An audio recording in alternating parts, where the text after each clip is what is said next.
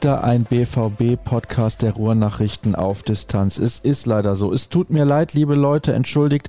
Ich bin nach wie vor bei der Handball-Europameisterschaft der Frauen. Nicht mehr in Podgorica, sondern in Skopje. Und begrüße zunächst mal den Kollegen Dirk Krampe, der in Dortmund sitzt. Hallo Dirk. Ja, Grüße nach Skopje dann. Ich dachte, du wärst noch in Podgorica. Da, da hat doch die Clara Woltering hier mal, die jetzt beim BVB ja ist, mal gespielt, oder? Podgorica? Das ist korrekt. Die hat bei Buducnost gespielt und das war sehr interessant. Deutschland hat ja dort gegen Montenegro gespielt und dann wurde sie vorgestellt als Torhütertrainerin des DHB. Sie war ja mit dabei für ein paar Tage und das Interessante ist, da wurde sie begrüßt, als wäre sie der größte Star. Also es war wirklich phänomenal. Die Halle war auch sehr voll, nicht ausverkauft, aber sehr, sehr voll und das ist schon sehr bemerkenswert. Die kann auch nicht durch die Stadt gehen, ohne erkannt zu werden. Also das muss man sich mal vorstellen. Das kann man sich in Deutschland, glaube ich, gar nicht so ausmalen, wie das funktionieren kann, dass eine Handballerin so bekannt ist. Aber in Montenegro ist das eine ganz, ganz andere Nummer. Hier in Skopje ist Handball übrigens auch sehr, sehr groß. Und ich habe ja letzte Woche davon erzählt, dass Podgorica jetzt nicht die allerschönste Stadt ist. Ich wäre froh, ich wäre dort geblieben. Also das muss ich ganz ehrlich zugeben. Hier jetzt in Skopje da ist es leider so und ja, da kann man die Augen auch nicht vor verschließen, dass Arm und Reich relativ weit auseinander liegen. Das ist in den meisten Ländern der Welt so, aber hier ist es, glaube ich, noch mal ein bisschen eklatanter. Das monatliche Durchschnittseinkommen 500 Euro, Dirk, das ist der absolute Wahnsinn. Ja, das ist nach, ähm, ja, ich hätte fast gesagt, westlichen Standards äh, natürlich wirklich wenig. ja, ähm, die Frage ist ja immer, arm und reich gibt es ja nun überall, aber wie sichtbar ist das? Ne? Und ähm, wenn du das so beschreibst, scheint es dort ja nun klar ersichtlich zu sein. Ne? Ja, das ist schon bitter. Ja, und das macht einen auch ein bisschen traurig und trübt die Stimmung, muss ich ganz ehrlich sagen, weil so extrem hätte ich es nicht erwartet. Ich habe mit einigen Leuten im Vorfeld gesprochen, die in Skopje auch gewohnt haben. Also beispielsweise kann ich da ja Christian Dissinger nennen, Handball-Europameister geworden mit Deutschland 2016 und der hat mir gesagt, das ist eigentlich eine moderne Universitätsstadt und das kann ich ganz ehrlich nicht erkennen. Also das ist schon wirklich eklatant und dann haben die deutschen Frauen hier in der Trainingshalle trainiert, also nicht in der Halle, wo gespielt wurde. Einmal mussten sie woanders trainieren, weil Spiele stattgefunden haben am gleichen Tag. Und dann fahren wir dahin mit einem Taxi, mit Kollegen war ich da unterwegs vom ZDF und dann kommen wir zu dieser Halle und also innen drin alles super, wunderbar, eigentlich besser als in Deutschland teilweise, das mag man sich auch kaum ausmalen, aber vor der Halle, da lag der Müll einfach vor dem Eingang. Also auch nicht nur ein bisschen, einfach direkt davor hingeschmissen und das sind dann so Zustände, da muss ich sagen, da fühlt man sich auch einfach nicht wohl, aber gut, es ist nun mal so, wie es ist und lass uns über was anderes sprechen. Genug Vorgeplänkel, was das angeht, auch wenn wir erst ein paar Minuten miteinander plaudern. Normalerweise artet das ja immer aus. Und ach, das kann ich natürlich noch erzählen vorab. Projekt 5000 gestaltet sich schwierig aus rechtlichen Gründen. Das ist alles nicht ganz so einfach. Ihr könnt mir natürlich gerne weiter folgen bei Twitter unter Start und sowieso natürlich auch at rnbvb und auch at Dirk Krampe logischerweise. Aber wir müssen uns überlegen, wie wir das richtig hinbekommen. Und deswegen kann das noch ein wenig dauern. Aber habt da Geduld. Wir stellen auf jeden Fall etwas auf die Beine, das habe ich versprochen und das machen wir natürlich auch. Dirk, wir wollen sprechen über die Hinrunde von Borussia Dortmund. Natürlich sind viele Hörerfragen eingegangen, aber ich möchte mal so beginnen. Fasse doch mal in einer guten Minute das zusammen, was du in den letzten Wochen beim BVB gesehen hast. Oh Mann, ja, eine gute Minute. Das ist, glaube ich, nicht viel, ne? Ja, ganz kurz zusammengefasst ist es eigentlich andersrum als in der vergangenen Saison. Da hat man ähm, in der Champions League nicht so gut ausgesehen, war im Pokal relativ früh draußen. Dafür lief es in der Liga noch einigermaßen. Und jetzt haben wir, glaube ich, genau den umgekehrten Fall. Champions League, äh, wenn wir das mal so kurz resümieren, war sehr in Ordnung, glaube ich, ähm, bis auf den Eindruck in Kopenhagen, der dann schon so ein bisschen darauf hindeutet, dass insgesamt da auch ein bisschen was im Argen lag. Das war dann ja auch gegen Ende dieser langen Phase von englischen Wochen. Pokal war in Ordnung. Und äh, ohne dass das 2 zu 0 in Hannover glänzend herausgespielt war, so ein kleines Aber können wir auch da nicht verschweigen. Ja, aber Bundesliga ist natürlich das, was allen Fans, glaube ich, und auch uns so ein bisschen im Magen liegt. Ähm, Platz sechs, sechs Niederlagen schon und vor allen Dingen dann die letzte Woche. Das äh, hat so ein bisschen die Vorfreude auch auf die Weihnachtspause, die alle herbeigesehnt haben, jetzt getrübt. Und ähm, die, die bei Nationalmannschaften sind, die werden, glaube ich, froh sein, dass wir was anderes sehen. Die, die zu Hause geblieben sind, müssen in Dortmund ja noch ein bisschen durchtrainieren. Das macht der BVB ein bisschen anders als andere Bundesligisten. Da wird bis zum 11. Dezember noch weiter trainiert. Und es gibt, glaube ich, dann die nach der Asienreise auch noch so ein Kurzturnier, ist zumindest so angedacht, noch offiziell ist das alles noch nicht ganz. Aber das wird natürlich mit weniger Freude geschehen, denn ähm, das, was in der letzten Woche passiert, vor allem in der letzten Woche, das hat natürlich insgesamt die Laune doch sehr, sehr in den Keller ge getrieben. Und da gibt es, glaube ich, viel aufzuarbeiten. Das werden wir tun in den nächsten gut 60 Minuten, mehr oder weniger. Wie gesagt, einige Hörerfragen sind auch reingekommen, aber ich möchte mal mit der ersten Frage beginnen. Also meine eigene Frage an der Stelle. Haben wir zu hohe Erwartungen an diese Mannschaft? Ja, das, das ist eine, eine gute Frage. Ich habe hab gesehen, ich habe ein paar Fragen durchgescrollt, äh, dass sie natürlich auch äh, in, der, in der Fanschaft so ein bisschen diskutiert wird. Hat man einfach zu hohe Erwartungen an diese Mannschaft? Ähm, dann muss man jetzt mal einfach sagen, aus meiner Sicht nein.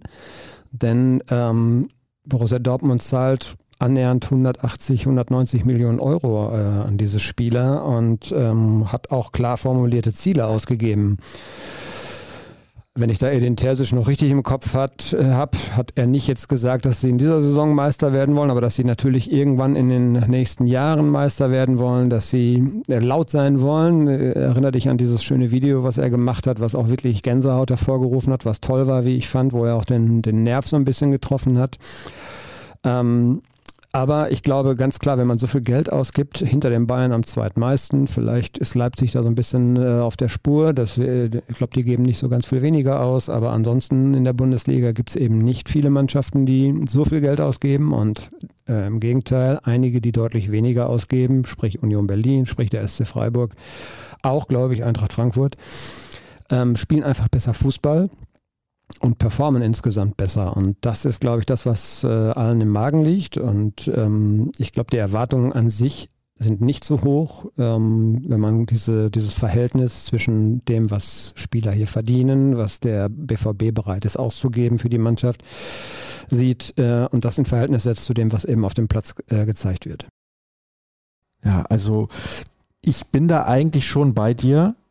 Sagen wir mal so, das, was man für die Spieler ausgibt, ist ein Indikator. Wir haben aber in den letzten Jahren darüber gesprochen, dass der BVB auch für manche Spieler einfach zu viel Geld ausgibt, weil sie nicht die Qualität haben.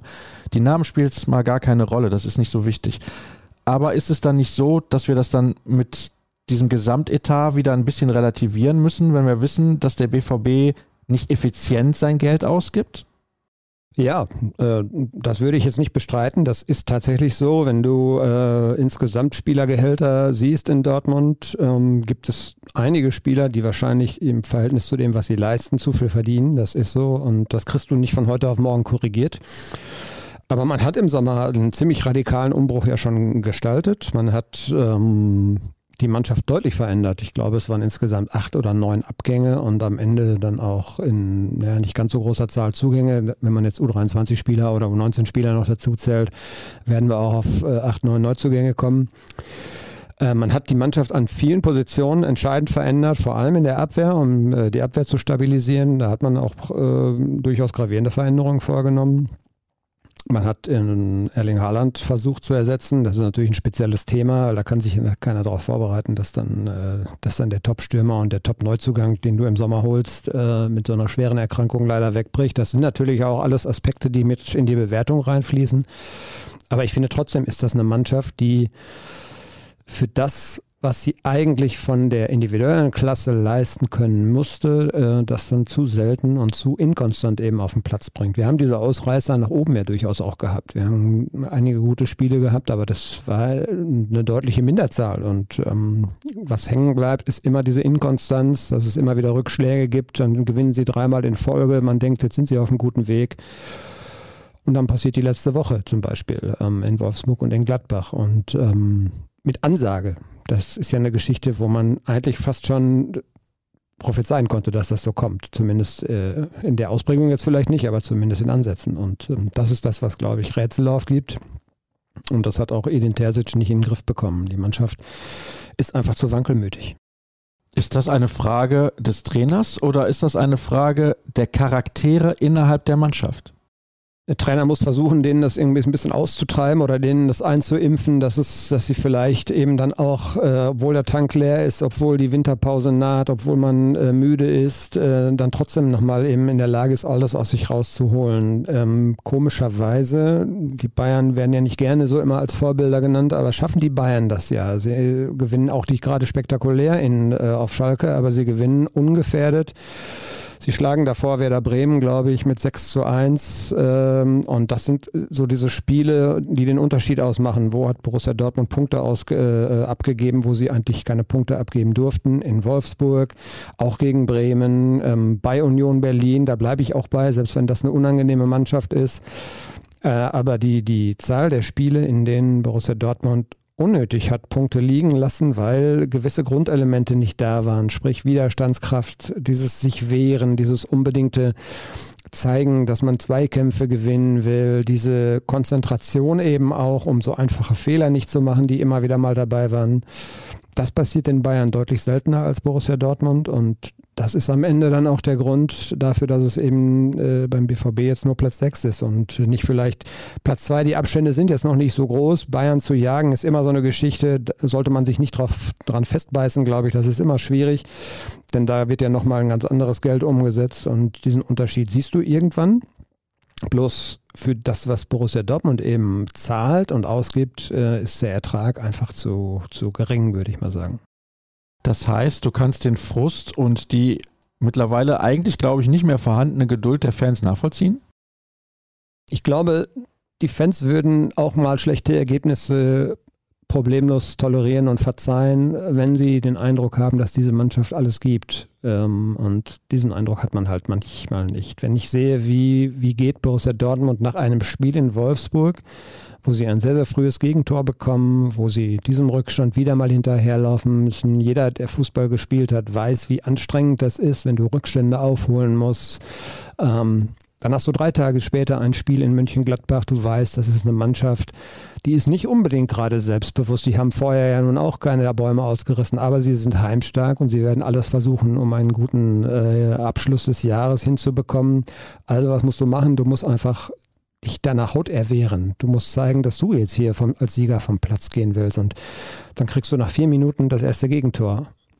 Und ich weiß ja nicht, äh, es ist ja so ein bisschen trügerisch. Äh, die, die Statistik hat ja hinterher sogar gezeigt, dass Borussia Dortmund reichlich Chancen mehr hatte und auch gute Chancen hatte. Und du hattest ja auch nach dem 1 zu 3 zum Beispiel nicht das Gefühl, dass dieses Spiel verloren ist. Man hätte das vor der Pause schon eigentlich ausgleichen müssen. Aber da fehlt dann eben so dieser letzte, der letzte Drive. Ich weiß es nicht, wie man das sonst beschreiben kann. Da fehlt die letzte Entschlossenheit. Nimm dir mal die, die Chance, Kopfball Mokoko, Torwart mit dem Reflex, Abpraller, Giovanni Renner kriegt das Ding fünf Meter vor dem Tor auf seinem rechten Fuß. Was macht er damit? Kannst du dich erinnern? Ich habe es nicht gesehen. Weißt du warum? Ach, du hast es nicht gesehen. Ich kann es dir gerne erklären. Ich bin im Nicht-EU-Ausland und kann deswegen nicht auf deutsche ja. Dienste zurückgreifen. Das ist ein bisschen kompliziert. Ich habe es versucht, aber es geht leider nicht. Ich kann dir sagen, das war ein Schuss, der strahlte jetzt nicht unbedingt die Entschlossenheit aus, dass der Ball unbedingt ins Tor ist, äh, rein soll. Und äh, ich würde es mal so ganz plakativ sagen, der muss das Ding einfach in die Maschen nageln und wer im Weg steht, wird einfach mit äh, getroffen. Aber das war so ein Schüsschen. Ja, er wollte ihn noch irgendwie, glaube ich, so ein bisschen schieben. Ja, wie auch immer. Also auf jeden Fall eine hundertprozentige Chance. Das ist das, was ich meine. Und du machst hinten einfach zu viele Fehler. Ähm, das war Vogelwild gegen Gladbach und das war auch nicht zum ersten Mal. Diese Stabilität, die man zwischendurch mal hatte, die ist verloren gegangen. Irgendwo auf dem Weg hat selbst äh, Edin Terzic ja auch unumwunden zugegeben. Es gab mal vier 1 zu 0 Siege, da schien die Stabilität gerade defensiv da zu sein.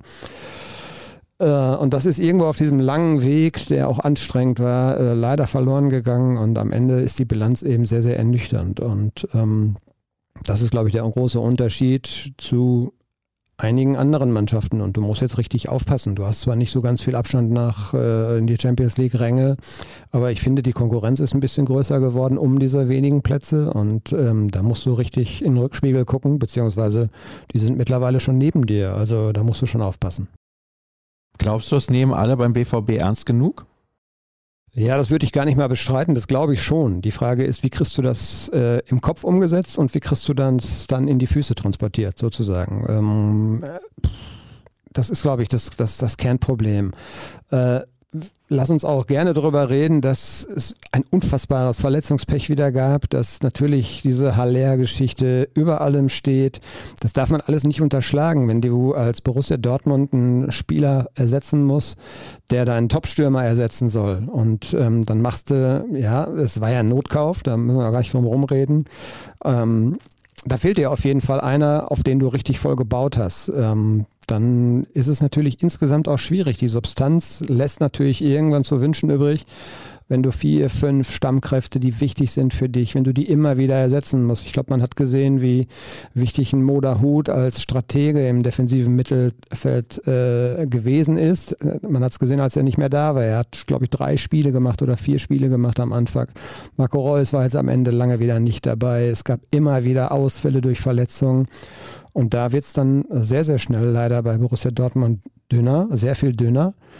Und ähm, das, ist, das ist dann auch ein Fakt, der mit da reingespielt hat. Aber insgesamt finde ich diese, dieses Ausstrahlen von ich will heute hier gewinnen, dieses, dieses Selbstwertgefühl, was so diese Bayern, ja, ich will jetzt nicht von mir, sondern mir, das, das ist, hat, hat sich auch so ein bisschen abgenutzt, aber die strahlen das schon halt sehr, sehr oft aus. Und ähm, abgesehen davon haben sie dann natürlich auch noch sehr viel höhere individuelle Klasse, aber das ist das, was mir in Dortmund so ein bisschen fehlt. Dieses unbedingte ich weiß nicht, wer, wer es mal erzählt hat, Lukas Piszczek, glaube ich, war das mal, der mal irgendwann sagte, damals in diesen Meisterjahren zum Beispiel, da, da konnte passieren, was wollte. Da haben wir in der Kabine immer gewusst, wir können so ein Spiel, selbst wenn wir zurücklagen, noch drehen. Da war das Selbstvertrauen halt so groß.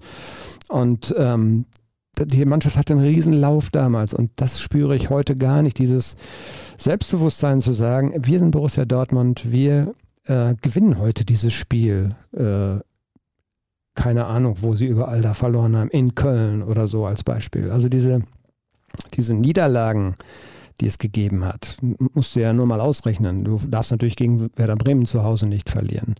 Du hast, glaube ich, wirklich ein Spiel gehabt, das war in Leipzig, wo du, wo, wo du einfach schlechte Tagesform hattest, wo du komplett unterlegen warst. Ähm, aber alle anderen Niederlagen waren ja vermeidbar. Die dürfen ja eigentlich so gar nicht passieren. Auch in, vor allen Dingen nicht in der Art und Weise. Es sind halt auch haarsträubende individuelle Patzer äh, bei vielen Gegentoren dabei. Und ähm, das ist so das, was äh, den großen Unterschied ausmacht, eben zu einigen anderen Mannschaften. Natürlich kommt Borussia Dortmund von einer anderen Ecke. Ja, wenn Eintracht Frankfurt dann halt mal nach einer anstrengenden Europapokalreise verliert, dann fällt das nicht so ins Gewicht, als wenn Borussia Dortmund ein Bundesligaspiel verliert. Da ist natürlich das, der mediale Aufschrei auch gleich wieder viel größer, weil eben die Erwartungshaltung eine andere ist. Aber das weiß eigentlich jeder, der in Dortmund ist. Jeder hat auch den Anspruch zu sagen, ich kann das, ich kann diese Mannschaft dahin führen, dass sie eben konstant gut spielt. Ähm, und ähm, davon haben wir leider zu wenig gesehen. Davon haben wir deutlich zu wenig gesehen. Aber was wir deutlich mehr haben, sind natürlich die Hörerfragen. Und damit kommen wir zu dem, was ihr draußen gerne wissen wollt. Und eine erste Frage beschäftigt sich mit Jude Bellingham. Ich bin interessiert an deiner Meinung, Dirk, beziehungsweise gespannt, was du sagen wirst. Wie fängt man denn Jude bezüglich seines Positionsspiels wieder ein? Muss man ihn nicht einfach mal früh auswechseln? Ich weiß, fehlende Alternativen, um ihm zu zeigen, so geht's nicht. Oder fürchtet man dadurch sinkende Chancen auf eine eventuelle Vertragsverlängerung? Nee, das glaube ich nicht. Also das Thema Jude Bellingham ist, finde ich, ein riesiges, äh, weil er natürlich so wichtig ist für die Mannschaft. Und das ist natürlich so ein bisschen die Krux, äh, dass wenn du einen Spieler äh, so als wichtig erachtest und es ist klar, dass er so wichtig ist, dass du ihn trotzdem ab und zu vielleicht mal hättest schonen müssen. Ähm, ich finde, das große Problem ist, äh, dass, dass, er taktisch noch dazulernen muss. Da können wir gleich noch kommen, zu kommen. Das ist völlig unbestritten, aber er ist auch sehr jung jung. Und das wird, glaube ich, im Laufe der Jahre natürlich irgendwann deutlich besser werden. Er ist ja so ein bisschen ungestüm und ähm, war vor allen Dingen ja beim Spiel in Köln, äh, finde ich, ein Knackpunkt auch, dass ähm, äh, Terzic äh, da Sechser aufgelöst hat und Bellingham für ein paar Minuten dahingestellt hat und Bellingham will aber keinen Sechser spielen, der will nach vorne, der will das Spiel antreiben und dadurch ist ein Gegentor gefallen damals. Ähm, kann man immer darüber diskutieren, kann man auch, äh, kann man natürlich auch mal sagen, Fehler kann auch äh, der Trainer mal machen. Der hat auch sicherlich einige Fehler gemacht. Den größten finde ich, den er in der, in der Personale Bellingham gemacht hat, ist, dass er nicht rechtzeitig ihn mal vorher rausgenommen hat. Und das muss man einfach, finde ich, mal riskieren. Es war immer das Spiel, nächste Spiel viel zu wichtig. Jude Bellingham war immer unersetzbar. Er war ja auch über zwei Drittel mindestens der Hinrunde, finde ich, in guter, sehr guter Form. Und dann tust du dich natürlich als Trainer auch schwer. Aber es war eigentlich logisch, dass irgendwann dieses Loch kommen muss. Und äh, die letzten, finde ich, drei, zwei, drei Wochen hat man dann sehr, sehr deutlich gemerkt, dass er eigentlich drüber ist, dass er mental auch erschöpft ist. Und ähm, das war, glaube ich, so ein, so ein Kernpunkt auch. Ähm, nach Spieltag 7, 8, 9 hätte man diesem Spieler einfach mal eine Spielpause geben müssen. Das muss mal möglich sein, ein Pokalspiel in Hannover zu gewinnen, auch ohne Jude Bellingham als Beispiel mal, ja. Oder ein Auswärtsspiel in, ich weiß nicht wo, auch von mir aus in Köln oder so. Das war ja auch noch relativ am Anfang der Saison. Und was seine taktischen Geschichten angeht, wie gesagt, da würde ich immer sagen, der ist, der genießt ja noch so ein bisschen Welpenschutz, er ist schon sehr weit für sein Alter. Das ist eindeutig ein Punkt, äh, wo er zulegen muss, Positionstreue und auch ähm, nicht sein Spiel dann über das äh, der Mannschaft sozusagen stellen. Ich fand auch am Ende die Körpersprache von ihm so ein bisschen bedenklich. Er hat sich dann sehr, sehr schnell immer zu Gesten hinreisen lassen, so abfällige Gesten, wenn irgendwas nicht funktioniert hat. Ähm, das registrieren Mitspieler natürlich auch. Wir haben das glaube ich, auch schon mal thematisiert im Podcast. Das ist sicherlich eine Geschichte, wo er zulegen muss, aber wichtiger wäre für mich auch so äh, eine Retrospektive, dass, äh, dass es versäumt wurde, dass es nicht geschafft wurde, dass Bellingham eben bis zum Schluss noch einigermaßen frisch ist. Und ähm, der hat ein Spiel passiert, glaube ich. Das war wirklich alles. Ansonsten hat er fast alles gespielt. Er war ja auch in der englischen Nationalmannschaft nicht, äh, nicht zu ersetzen. Und das hat man am Ende doch deutlich gemerkt. Also eine lange Erklärung auf eine Frage, die durchaus von Bedeutung ist für den BVB. Tach, ich habe noch nie eine solche Ungeduld in der Social Media Blase wie in dieser Saison okay, äh, er, erlebt. So, Entschuldigung. Okay, es läuft nicht prickelnd, aber auch nicht so mies. Wenn man von den wirklich miesen Standards ausgeht und dass die zweite Reihe nicht wirklich etwas bringt. Aber warum? Moment, jetzt finde ich den zweiten Teil der Frage nicht. Ja, liebe Leute, das ist natürlich der Klassiker. Also, im Endeffekt muss man natürlich darauf achten, dass ihr vielleicht mal die Fragen in einem Tweet unterbringt. Kurz und knapp würde mir weiterhelfen, denn ich hätte diese Frage gerne zu Ende vorgelesen, aber ich finde den zweiten Teil nicht. Also muss ich leider die nächste Frage stellen. Moin, ihr Podcast-Raketen. Ich habe Kopfschüttelschleudertrauma nach den letzten beiden Spielen. Beide Hälften dümpelten vor sich hin, ohne dass man den Eindruck hatte, da geht noch was. Mannschaftliche Geschlossenheit fehlt. Warum sollte das dauerhaft Besserung im kommenden Jahr geben? Also ich hoffe einfach mal, dass äh, mit besserer Personalsituation ähm, sich deutlich die Qualität erhöht, was äh, Trainingsleistungen angeht. Und dann hast du automatisch auch eine äh, höhere Qualität im Spiel am Samstag. Und mit mehr Konkurrenzkampf muss auch jeder, sagen wir mal dann vielleicht, ähm, so sein persön persönliches Ego ein bisschen hinten anstellen und äh, wenn da jeder nur sein eigenes Ding macht, dann wird das irgendwann auffallen und dann wird äh, Edin Terzic hoffentlich auch durchgreifen und eben die spielen lassen, die für den Mannschaftserfolg stehen. Ich glaube, dass es auf zu vielen Positionen jetzt gerade am Ende auch, ähm, wir haben glaube ich sechs, sieben äh, Ausfälle eigentlich Woche für, äh, für Woche gehabt. Ähm, wo gab es denn richtige Alternativen? Wo gab es denn ähm, ja, Konkurrenzkampf? Auf der linken Abwehrseite nicht wirklich. Wer sollte denn da spielen? Das Torgan Azar war eine Notlösung. Auf der rechten Abwehrseite, ja, da gab es auch eine richtige Alternative nicht. Spätestens dann, als Marius Wolf auch noch irgendwie ähm, verletzt bzw. erkrankt eben jetzt am Ende fehlte. Und das, das zieht sich irgendwie durch. Was war in der Innenverteidigung? Die haben am Ende ja alle durchgespielt, weil Süle nach außen rücken musste. Hummels und Schlotterbeck innen hatten keine wirkliche Konkurrenz. Äh, geh weiter nach vorne, dann findest du das auch. War Modest ein wirklicher, wirkliche Alternative zu Mokoko? Nein, war er nicht. Äh, was war denn außen? Ja, bis Rainer wieder so richtig da war, ähm, war dann auf einmal Reus nicht mehr da. Du hattest immer wieder das Problem, dass viele Spieler einfach wussten, dass sie eingesetzt werden müssen und das sagt unbewusst wahrscheinlich dann auch dafür, dass du vielleicht gerade so in engen Spielen oder wenn du wirklich richtig Gegenwehr hast, vielleicht ein bisschen zu wenig machst. Und das kriegst du nicht eingefangen. Und ich setze einfach auf mehr Konkurrenzkampf, dadurch bessere Trainingsleistungen, die sich hoffentlich dann auch automatisch aufs, äh, aufs Spiel am Samstag auswirken. Dann wechseln wir das Thema. Also wir kommen von der möglichen Besserung im kommenden Jahr zum Thema Champions League. Sollte sich der BVB sportlich nicht für die nächste Saison qualifizieren, besteht die Champions League Versicherung eigentlich noch? Ich kann mich erinnern, nach der letzten Klopp-Saison wurde die Champions League ja verpasst und man kassierte 10 bis 15 Millionen aus der Versicherung. Gute Frage, die ich ad hoc so nicht beantworten kann. Ähm, das Thema wird sich sicherlich dann im Frühjahr stellen, wenn die Wahrscheinlichkeit irgendwann äh, realistisch werden sollte, dass das so kommt. Ähm, die Champions League-Versicherung, würde ich mal sagen, steckt gerade aktuell im Kader. Ja, sprich, ähm, wenn du einen Transfer von Jude Bellingham realisierst im kommenden Sonntag, Sommer, kannst du sicherlich auch das Verpassen der Champions League äh, kompensieren, was deine Einkaufspolitik angeht. Die Frage ist halt, bekommst du dann vielleicht Spieler nicht, die du gerne hättest, weil du einfach Europa League spielst und da einige vielleicht keine Lust drauf haben. Das ist dann allerdings wirklich ein Thema, glaube ich, für die, für die Rückrunde und für das Frühjahr. Äh, momentan ist eher noch alles zu korrigieren. Also da sollten wir dann vielleicht tatsächlich zu gegebener Zeit dann mal drüber reden. Aber ob die, ob die Versicherung, um die Frage zu beantworten, ähm, noch besteht, müssten wir mal erfragen. Nächste Frage mit einem ganz anderen Thema. Ich habe noch kein Interview oder einen Satz von Daniel Mahlen gehört. Habt ihr welche mit ihm geführt? Wie wirkte er da? Seine Körpersprache auf dem Platz ist meiner Meinung nach oft desaströs. Er wirkt kaum angekommen beim BVB. Was ist Mahlen eigentlich für ein Typ? Gute Frage. Nein, haben wir noch nicht. Ähm, das hängt vielleicht wirklich auch damit zusammen, dass er ein sehr, sehr, er soll sehr, sehr schüchtern sein, so und ähm, spricht auch, glaube ich, so in dem Sinne jetzt nicht gut Deutsch. Ähm, müsste man dann auf Englisch führen. Ist bislang noch nicht so gekommen. Ähm, keine Ahnung, vielleicht hat der Kollege Jürgen Kors Glück. Äh, wir werden auf jeden Fall im Rahmen der Asienreise auch Einzelinterviews äh, bekommen. Das ist äh, vom Verein zugesagt.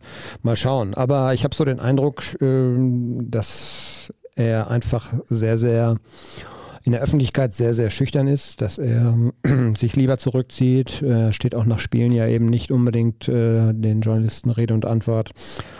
Und ähm, was jetzt so diese interne, äh, das Angekommensein, was in der Frage durchklang, das schwer zu beantworten. Ähm, ich habe schon manchmal so den Eindruck, dass er Teil dieser Truppe eben ist, aber es gibt eben auch, und da gebe ich dem Fragesteller dann recht, gibt auch schon Spiele, in denen man daran zweifelt und die Körpersprache dann eben auch schlecht ist bei ihm.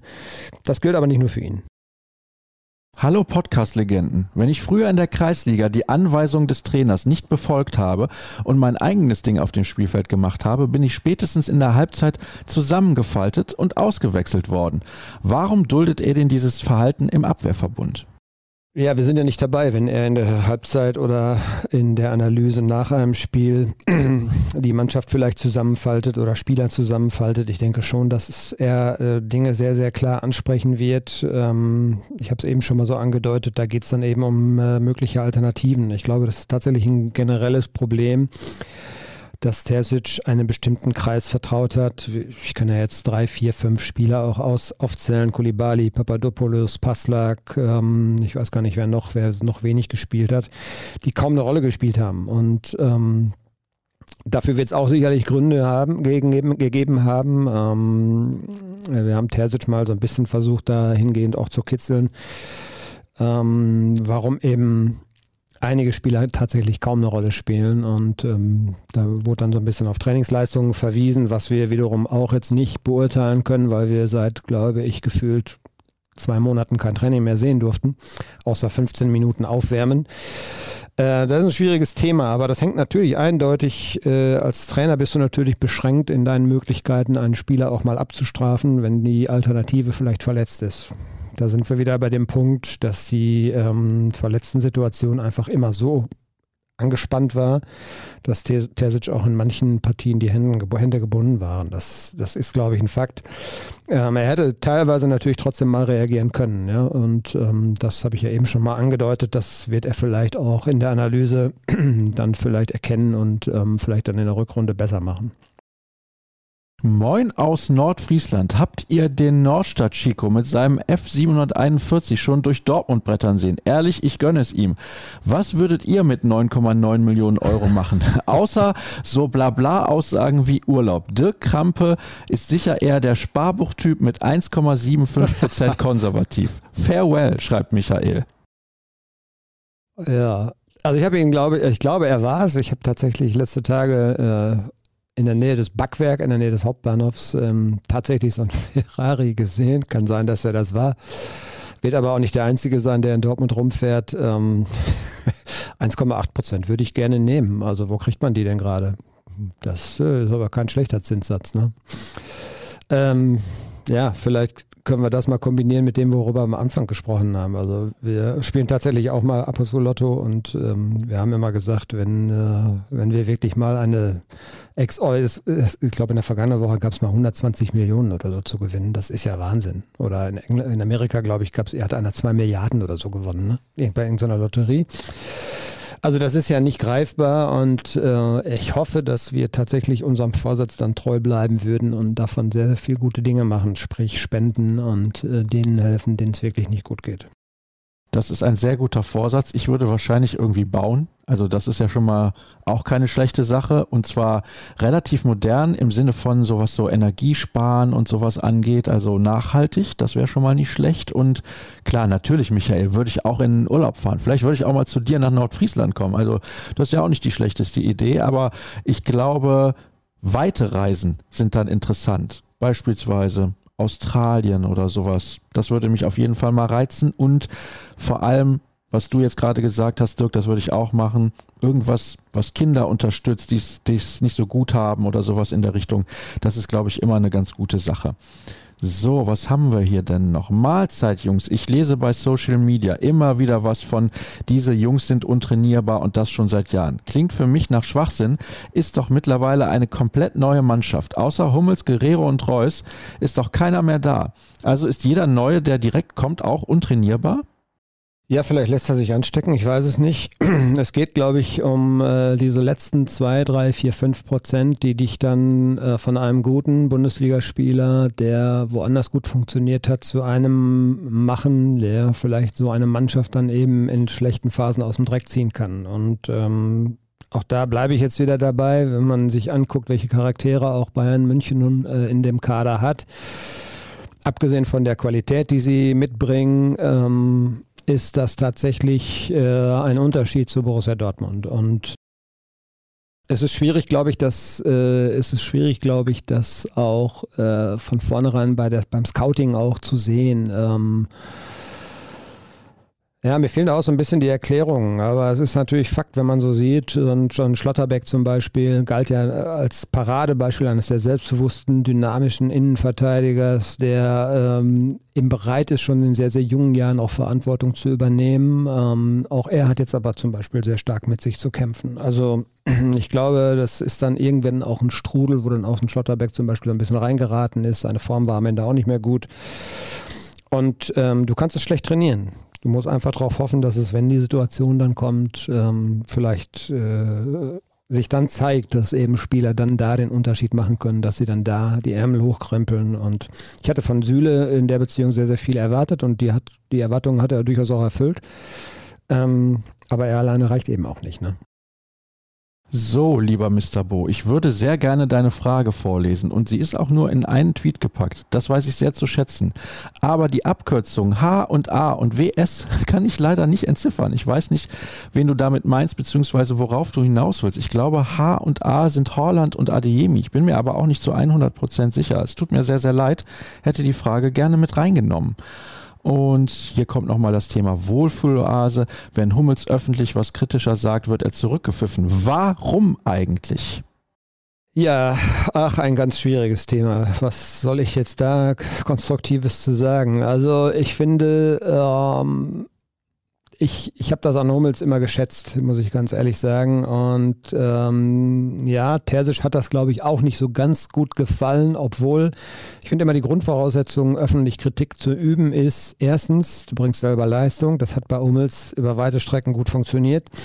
Zweitens, du hast das, was du kritisierst, vorher schon mal versucht, intern anzusprechen und ähm, es ist da leider nicht auf fruchtbaren Boden gefallen. Und ähm, was wir wissen, hat Hummels das durchaus auch intern natürlich alles vorher schon thematisiert. Äh, es gibt lange Sitzungen, Vorspielen, Nachspielen und Hummels ist immer einer, der auch sein Wort ähm, geäußert hat und äh, von daher bin ich der Meinung, es kann einer Mannschaft eigentlich nur gut tun. Aber es äh, gibt natürlich auch immer äh, dann diejenigen, die kritisiert werden, von denen nicht alle unbedingt immer die Erkenntnis auch ähm, ja, dann mit sich bringen, dass sie dann eben selbst, äh, Selbstreflexion so dermaßen bei ihnen vorhanden ist, dass sie sagen, ja, der hat vielleicht recht. Das sind ja auch alles Riesen-Egos, diese Pro Fußballprofis und von daher wird er vielleicht dem einen oder anderen beim einen oder anderen angeeckt sein mit seiner Kritik.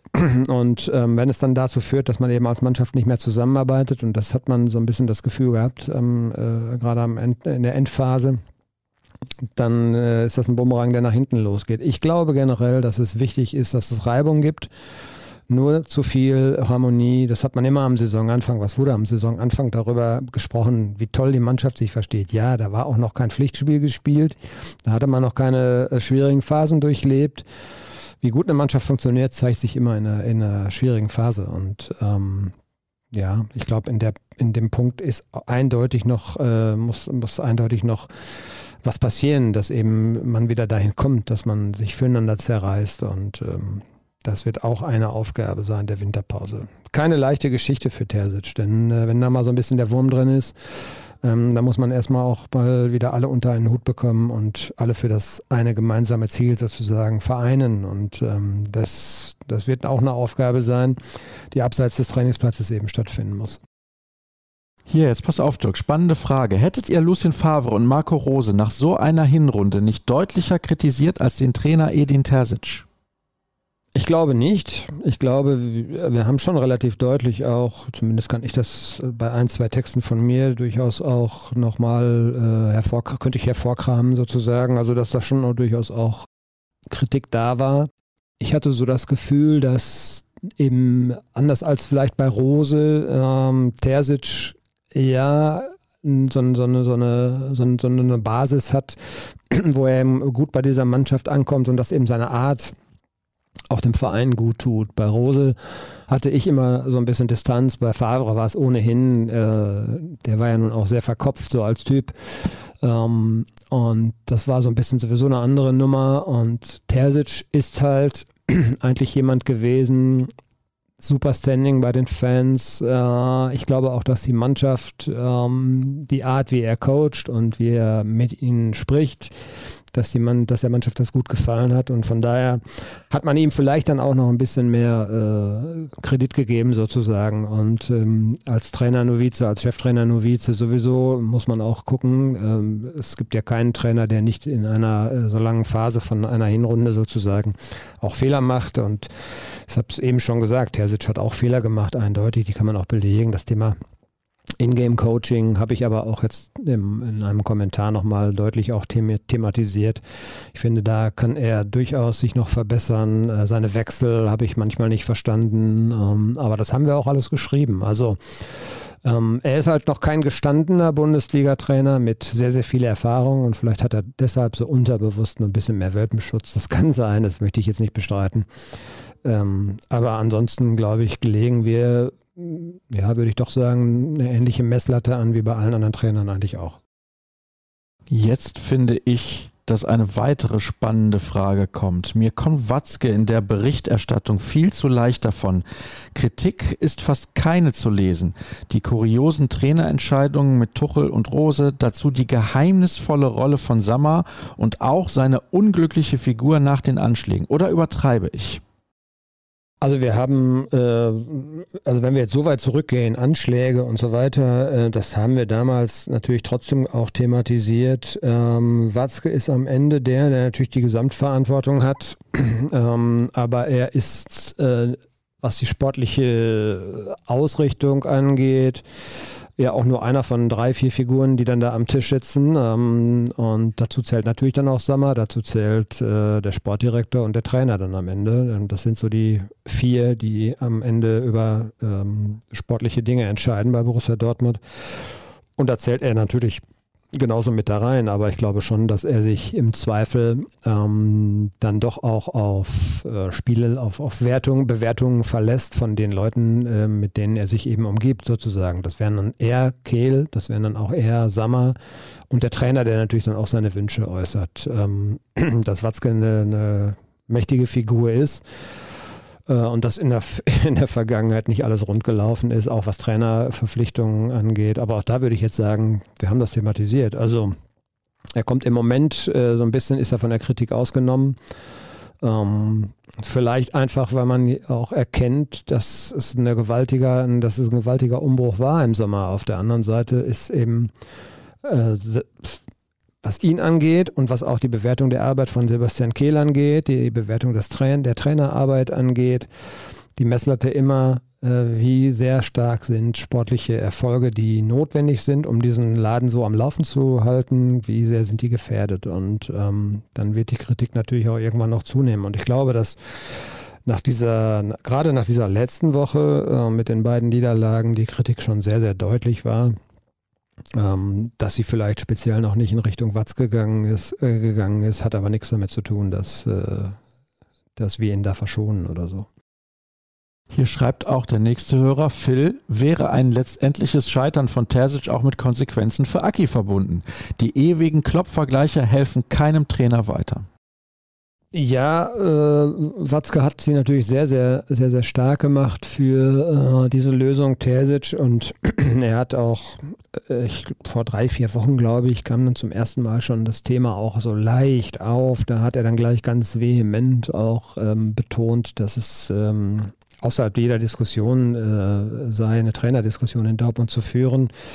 Ähm, weiß nicht, wie er insgesamt ähm, so die Zukunft jetzt plant. Er hatte natürlich sehr, sehr stark die Hoffnung, dass das Ganze jetzt, äh, ja, ich will jetzt nicht sagen, in so eine Klopp-Richtung entwickelt, äh, aber dass man zumindest mal Ruhe bekommt auf der Trainerposition. Ob das dann sieben, acht Jahre sind, so wie damals bei Klopp, das kann man, glaube ich, auch gar nicht erwarten heutzutage. Aber es war natürlich schon, das weiß er auch, äh, hängt sehr, sehr viel davon ab, ob das mit Terzic funktioniert, auch für ihn. Und ähm, er wird ohnehin ja irgendwann mal seine Nachfolger auch vorbereiten müssen, äh, wenn jetzt ähm, diese ganzen Corona-Nachwehen irgendwann auch ein bisschen abgearbeitet sind, wenn der Verein wirtschaftlich in, in sicherem Fahrwasser sich bewegt, wie das jetzt äh, sich andeutet, dann wird natürlich auch irgendwann das Thema äh, akut werden, wie regle ich meine Nachfolge und ähm, von daher befasst sich Aki natürlich sicherlich auch mit dem Thema, wie es insgesamt mit dem BVB dann strategisch weitergeht. Ob er reagieren würde, äh, wenn er den Trainer entlassen müsste, das glaube ich erstmal jetzt so nicht. Ähm, die Frage ist, ähm, inwieweit bereitet er gerade schon Nachfolgeregelungen für sich selbst vor sozusagen. Und irgendwann übergibt er dann den Staffelstab. Aber klar ist auf jeden Fall, er hat sich sehr, sehr stark gemacht für, für Terzic. Er hat ihn auch jetzt noch wieder sehr, sehr geschützt. Er hat von herausragender Arbeit gesprochen, die Terzic leistet. Aber er hat äh, ja auch folgenden Satz gesagt und da muss man natürlich auch nicht, der ist schon sehr deutlich. Er erwartet, ähm, am Sonntag hat er das gesagt, er erwartet, dass sich in dieser Woche Trainer und Sportdirektor zusammensetzen und ein klares Konzept finden, um eben nach der Winterpause einen anderen BVB auf dem Platz zu sehen.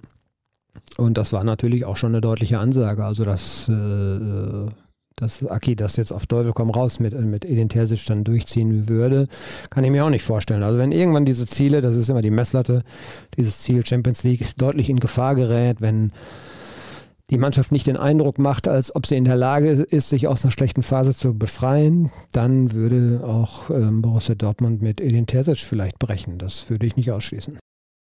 Da passt auch ein bisschen was dazu, was Arne fragt. Ich finde Kehls Aussage, dass die Wintertransferfenster nichts für den BVB sind, mehr als kritisch. Auch wenn kein Geld für Käufe da ist, sollte man sich wenigstens um Laien bemühen und zumindest bis zum Sommer die größten Baustellen schließen. Ich sehe das nicht ganz so, weil Spieler, die man ausleiht, nur für einen kurzen Zeitraum zur Verfügung stehen. Das ist mal das Erste. Das Zweite ist, sie müssen reinfinden in die Mannschaft und das ist immer deutlich schwieriger, als dass die Leute glauben, ist zumindest meine Meinung. Ich kann das im Handball relativ gut beurteilen, glaube ich. Aber wenn wir jetzt mal beim, beim Fußball jetzt schauen, beim BVB ganz konkret, wie lange beispielsweise Daniel Mahlen gebraucht hat und immer noch nicht angekommen ist, dann weiß ich nicht, wie das funktionieren soll mit Spielern, die man dann jetzt für ein paar Monate ausleiht. Wie siehst du das denn?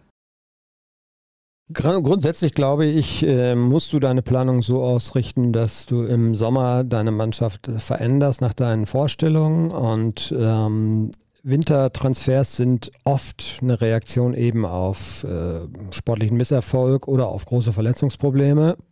Und von daher halte ich auch nicht ganz so viel davon. Was Borussia Dortmund ja immer gemacht hat, äh, ist nämlich geplante Transfers vorzuziehen. Äh, man hat damals das bei Haaland gemacht, aber auch natürlich, weil die Situation damals ein bisschen prekär war. Haaland und Chan kamen da zusammen und ähm, ein paar Jahre vorher war es ähm, bei Akanji aber ein ganz deutlicher Fall von Vorgriff auf den Sommer. Dann hat man dem Spieler ein halbes Jahr Zeit gegeben, um sich einzugewöhnen. Du hast vollkommen recht, dass äh, so ein Prozess natürlich auch manchmal dauert. Und wenn du ihn ein halbes Jahr eher bekommst und sozusagen, dann, wenn er dann erstmal mitschwimmen kann, dann ist das eine andere Geschichte, als wenn du im Winter jemanden holst, weil er dich unbedingt verstärken muss. Äh, ich könnte mir vorstellen, dass es, äh, auch wenn Kehl so ein bisschen da eine Nebelkerze gezündet hat, ja, doch den einen oder anderen Transfer in diesem Winter geben wird. Laie wäre nur dann ein Thema, wenn du da eine ähm, Kaufoption drin verankern kannst. Ich glaube, ähm, oder du hast den Fall, dass du auf eine Verletzung eines wichtigen Spielers reagieren musst, so wie es bei Modest im Prinzip passiert ist. Das ist ja jetzt zwar keine Laie gewesen, aber der Mann hat einen Einjahresvertrag bekommen. Der ist ähm, sozusagen Platzhalter jetzt im Moment für Aller. Und ich glaube auch nicht, dass wir den in der kommenden Saison in Dortmund noch sehen werden. Und selbst wenn Aller noch länger brauchen sollte, um wieder fit zu werden, dann wird man halt, glaube ich, einen anderen Stürmer verpflichten. Also wie gesagt, äh, Laie kann ich mir so jetzt nicht vorstellen, außer du hast einen Spieler, ähm, von dem du eigentlich überzeugt bist, aber du nutzt die Chance, um den erstmal zu sehen wie er sich dann bei dir entwickelt. Äh, ansonsten ähm, pass, macht Laie nur dann Sinn, wenn du, wenn du auf eine, auf eine Verletzung reagieren musst. Und ansonsten Vorgriff auf den Sommer. ja, Benze Baini ist zum Beispiel das, das große Thema. Äh, der ist im Sommer ablösefrei. Wenn es ein Modell gibt, wo Borussia Dortmund dann sagt, okay, da können wir finanziell uns das gut vorstellen, weil er uns einfach vielleicht dann in der Rückrunde schon einen Mehrwert bietet, dann machen wir das. Ähm, wichtig ist, wie im Sommer eigentlich auch, dass auf der Abgabeseite ein bisschen was passiert. Du musst einfach deine ja, teuren Spieler, die nicht mehr keine Rolle mehr spielen, die musst du eigentlich loswerden. Und ähm, in allererster Linie Nico Schulz, ja, wenn du den von der Gehaltsliste, Gehaltsliste bekommst, und ähm, dann gehen vielleicht noch ein, zwei andere. Dann kannst du natürlich auch was machen.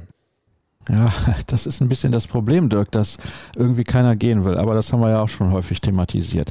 Ich persönlich glaube nicht, dass in der WM-Pause viel an den Problemen des BVB gearbeitet werden kann. Immerhin sind die meisten der wichtigen Spieler in Katar oder verletzt. Ich hoffe einfach auf ein frühes Ausscheiden von Deutschland.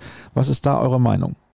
Ja, das habe ich heute tatsächlich auch so formuliert in einem äh, Text, äh, dass die eigentliche Arbeit dann sich doch wieder auf zwei, drei Wochen beschränkt Anfang Januar, wenn dann äh, wirklich alle äh, aus dem Urlaub auch zurück sind. Ähm, man hat das ja auch bewusst so gemacht, dass man äh, den, den Winterurlaub ab dem 12. Dezember. Das ist so eine Phase, wo dann auch die WM bald zu Ende ist. Selbst wenn Dortmund also, äh, Deutschland also weiterkommen soll oder weit kommen sollte, wären dann die Spieler irgendwann wieder da, bekommen dann äh, mindestens zwei, eher drei Wochen Urlaub.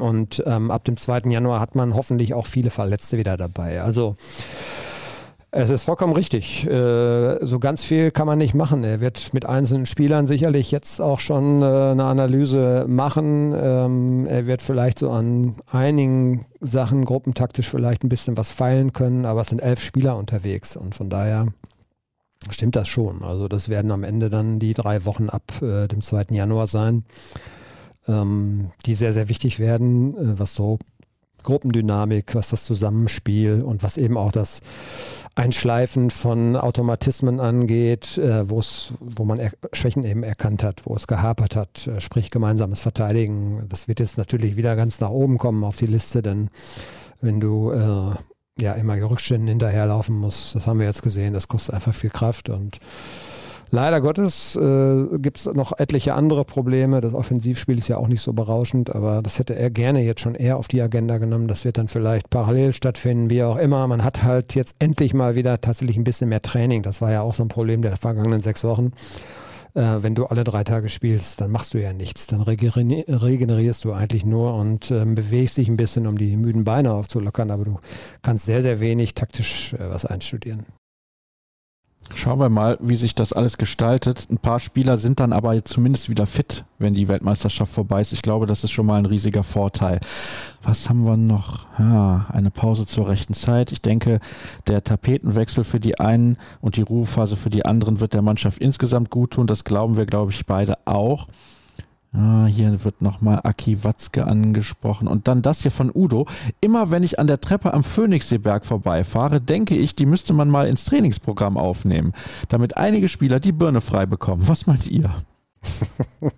es gibt auch einen Kampfhügel in Brakel. Ich weiß gar nicht, der hat auch sogar, hat ja nicht, heißt ja nicht Eddie Böckamp Kampfhügel oder so, ja nicht, keine Ahnung. Also ja, ja, das ist ja immer so ein Reflex, dass man, dass man sagt, äh, wenn es mal nicht läuft, dann sollen die mal richtig gescheucht werden im Training oder sowas. Also ähm, das ist natürlich, hat natürlich wenig mit moderner Trainingslehre zu tun.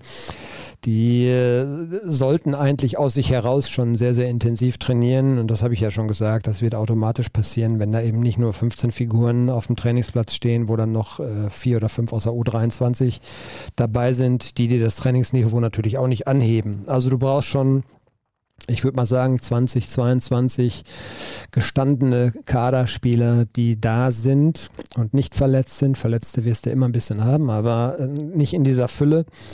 Und dann sollte automatisch das äh, Niveau im Training so hoch sein, dass auch die Intensität ähm, automatisch nach oben geht.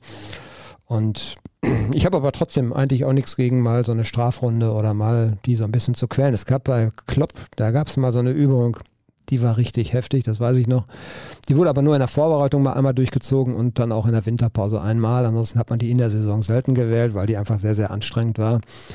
Ähm, naja, mal gucken. Also man wird in allen Bereichen sich steigern müssen. Ich finde auch, was äh, Intensität angeht, sprich äh, was Dagegenhalten bis in die Schlussphase angeht und so, da muss man sicherlich auch nochmal einen Punkt ein bisschen drauflegen.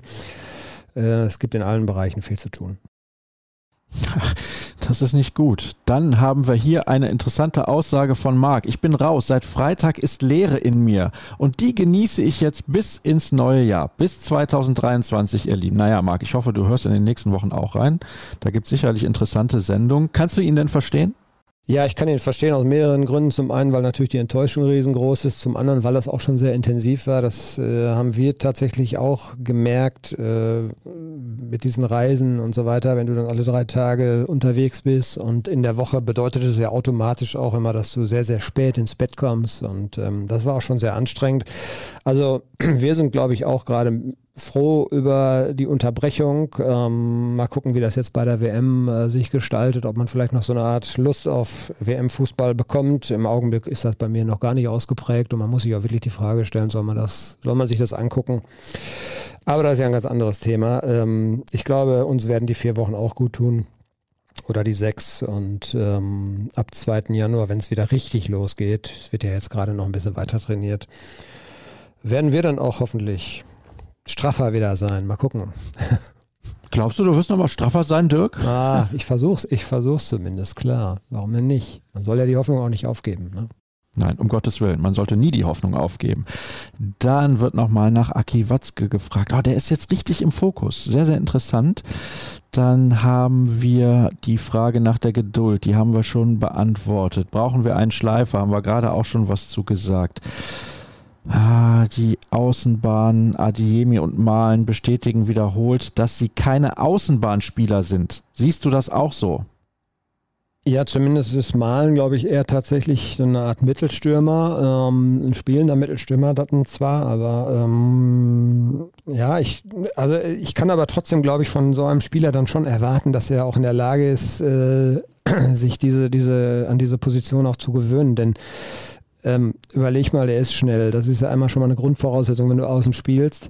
Ähm, das generelle Problem, und das ist auch bei Adiemi so, Adiemi spielt für mich auf der falschen Seite, wenn man mal sich alte Statistiken anguckt, wo er in Salzburg immer gespielt hat, das war meistens links, in Dortmund spielt er meistens rechts und ähm, auch da stellen sich Gegner schnell drauf ein, das hat man in Wolfsburg, fand ich, ganz gut gesehen als man ihm einfach immer die Außenbahn angeboten hat, er die aber nicht genommen hat, er immer in die Mitte gezogen und äh, darauf stellt sich ein Abwehrspieler eben auch sehr, sehr leicht und sehr, sehr schnell ein. Und ähm, nichtsdestotrotz ähm, sind das natürlich zwei Spieler, die aufgrund ihres Tempos eigentlich auch dahin gehören. Und ähm, ja, da müsste ich eigentlich auch mal bei den Ablösen, die dafür gezahlt worden sind, auch mal erwarten können, dass sie sich dann vielleicht auch mal auf einer Position adaptieren, wie es so schön heißt, auf der sie sich vielleicht nicht ganz so wohlfühlen. Also äh, Julian Brandt musste drei Jahre in Dortmund auf Positionen spielen, die ihm nicht gefallen haben. Jetzt sieht man mal, was er leisten kann, wenn er auf seiner Lieblingsposition spielt. Was übrigens auch ein interessantes Thema ist, denn das ist eigentlich die Position von Marco Reus.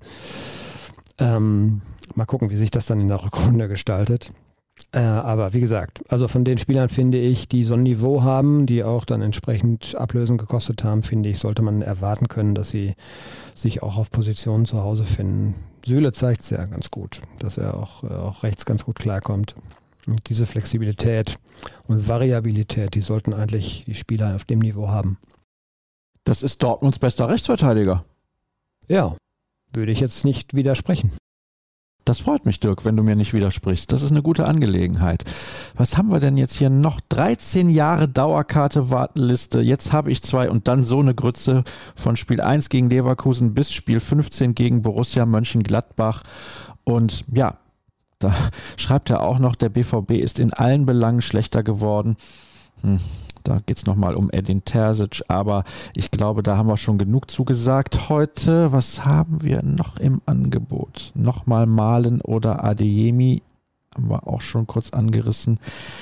Bei Leipzig sieht man jetzt, was Rose imstande ist zu schaffen, wenn ein Kader eine gewisse Qualität hat.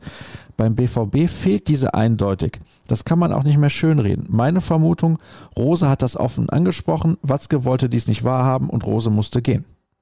Ja, wenn du die letzten drei Jahre mal nimmst, ist das nicht, ist das nicht zu leugnen. Äh, du hast äh, jetzt am Ende Haaland verloren und ähm, bekommst ein Talent wie Mokoko oder eben Modest. Äh, Haller weiß man jetzt nicht, wie der funktioniert hätte, wenn der nicht erkrankt gewesen wäre. Aber natürlich ist Haaland ein Weltklasse-Stürmer. Du hast einen Sancho verloren und hast ihn ein Jahr später erst ersetzt. Ähm, und du hast einen Hakimi zum Beispiel auf der rechten Seite verloren den hast du auch nicht adäquat ersetzt. Ähm, das ist alles Fakt. Ja, also spielerisch ist diese Mannschaft nicht mehr zu vergleichen mit ja vor zwei drei Jahren. Ähm, sie hat nicht mehr diesen Esprit, sie hat nicht mehr dieses Feuer, sie hat dieses spielerische Vermögen auch nicht. Da hatte ich eigentlich sehr, sehr drauf gesetzt, dass das unter Terzic vielleicht wieder ein bisschen mehr an die Oberfläche kommt. Ähm, aber diese, dieser schöne Fußball, den wir in den vergangenen Jahren zum Teil gesehen haben, den gab es viel zu selten in der Hinrunde, äh, weil die Spieler, glaube ich, auch ja, teilweise die Qualität nicht haben, weil sie auch viel mit sich selbst beschäftigt sind. Das wird auch eine spannende Geschichte sein. Da muss sich auch der Trainer natürlich irgendwann dran messen lassen, denn das war ja nun auch ganz klar sein Auftrag und auch sein Anspruch. Ja, die Leute sollen wieder gerne ins Stadion kommen. Sie sollen eben auch nach Hause gehen und gerne wiederkommen wollen. Und ähm, erinnere dich an dieses Video, das es gab. Wir wollen die lautesten, das lauteste Stadion sein. Alles das, ähm, davon ist im Moment nichts viel zu sehen. Und ähm, da ist in der Vergangenheit, glaube ich, auch nicht alles richtig gemacht worden, äh, muss man ja ganz klar mal sagen. Ähm, du hast natürlich immer nur die Hoffnung, dass es auch so funktioniert, wie du dir das ausmalst, aber 30 Millionen für Malen, 30 Millionen für Adiemi. Ja, die Summe, die man in Nico Schulz gesteckt hat, das, auch das hat nicht funktioniert. Ähm, ich fand eigentlich die Transfers in diesem Sommer, fand ich spannend und habe mir davon eigentlich auch ein bisschen was versprochen. Bislang ist es nicht so aufgegangen. Schlotterbeck, finde ich, hat eine gute Anfangsphase gehabt, ist aber jetzt doch sehr, sehr fehleranfällig und ähm, Süle hat am Anfang ein bisschen Probleme gehabt, auch gesundheitlich, hat ein bisschen gebraucht, um sich reinzufinden. Ich finde, er kommt so langsam. Ähm, man kann froh sein, dass Mats Hummels über zwei Drittel, wenn nicht, wenn nicht drei Viertel der Hinrunde so eine konstant gute Saison gespielt hat. Man hat ihn wirklich gebraucht.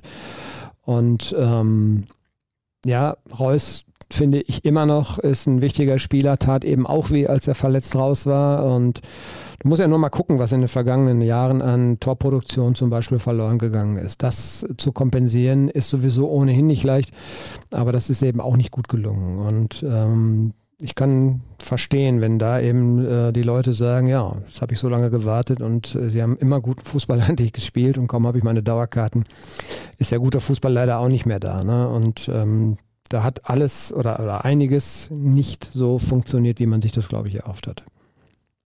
Jetzt schaue ich mal, ob wir noch Fragen dabei haben, die wir noch nicht beantwortet haben. Denn tatsächlich, du hast es gemerkt, Dirk, heute sehr viele Fragen zu Aki Watzke. Also das ist natürlich auch interessant, dass die Leute immer mehr den Fokus auf den Boss legen und gar nicht so auf Sebastian Kehl oder beispielsweise Edin Terzic. Das war ja letzte Woche irgendwie noch anders. Ich glaube, wir sind aber mehr oder weniger am Ende angelangt. Und ich bitte das zu entschuldigen, wenn die Sendung nicht ganz so lang ist, wie ihr euch das vielleicht erhofft habt.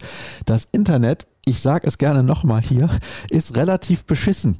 Also da kann man auch nichts machen und dementsprechend mussten wir die Aufnahme einige Male abbrechen, haben dann wieder neu angefangen und damit wir überhaupt eine vernünftige Sendung auf die Beine stellen können, müssen wir uns irgendwann auch mal verabschieden, beziehungsweise ich muss die Zeit natürlich nutzen, damit die Sendung dann auch online geht. Hast du noch abschließend etwas zu sagen, Dirk? Wirst du dir heute Abend übrigens das Spiel der deutschen Frauen anschauen? Kann übrigens sein, dass die Sendung erst morgen online geht und Deutschland dann schon ausgeschieden ist. Ich weiß es nicht. Ich hoffe es natürlich nicht. Ich habe bislang wenig gesehen. Ich wollte tatsächlich heute Abend mal schauen, ähm, habe jetzt aber noch privaten Termin dazu bekommen. Da kommt noch jemand vorbei und mal gucken, ob ich das rechtzeitig noch alles hinkriege. Ja, ansonsten, ich kann wirklich alle Kritik auch verstehen. Auch an uns. Vielleicht sind wir auch nicht immer, äh, ja, zu kritisch, immer kritisch genug mit dieser Mannschaft umgegangen. Wenn man den Verein selber fragt, gehen wir viel zu kritisch mit der Mannschaft um.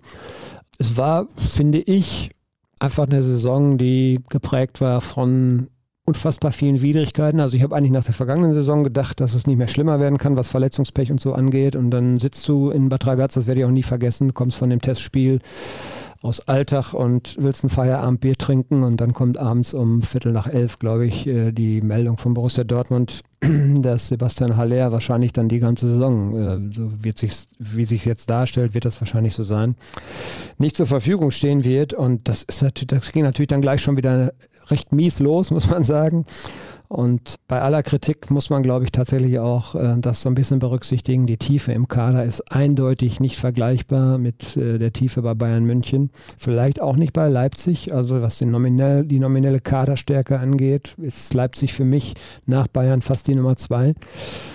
Und ähm, man muss trotzdem natürlich sich, sich hinterfragen. Man muss sich überlegen, ob man dieses Spiel mitgeht. Äh, was hat man zum Beispiel in Adeyemi gesehen?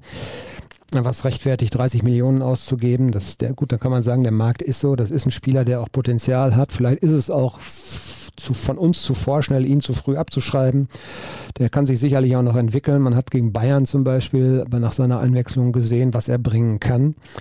Aber da kommt eben konstant zu wenig und das gilt leider für viele Spieler aus den unterschiedlichsten Gründen und führt am Ende dann zu Platz 6 und zu einer Bundesliga-Saison, die enttäuschend war.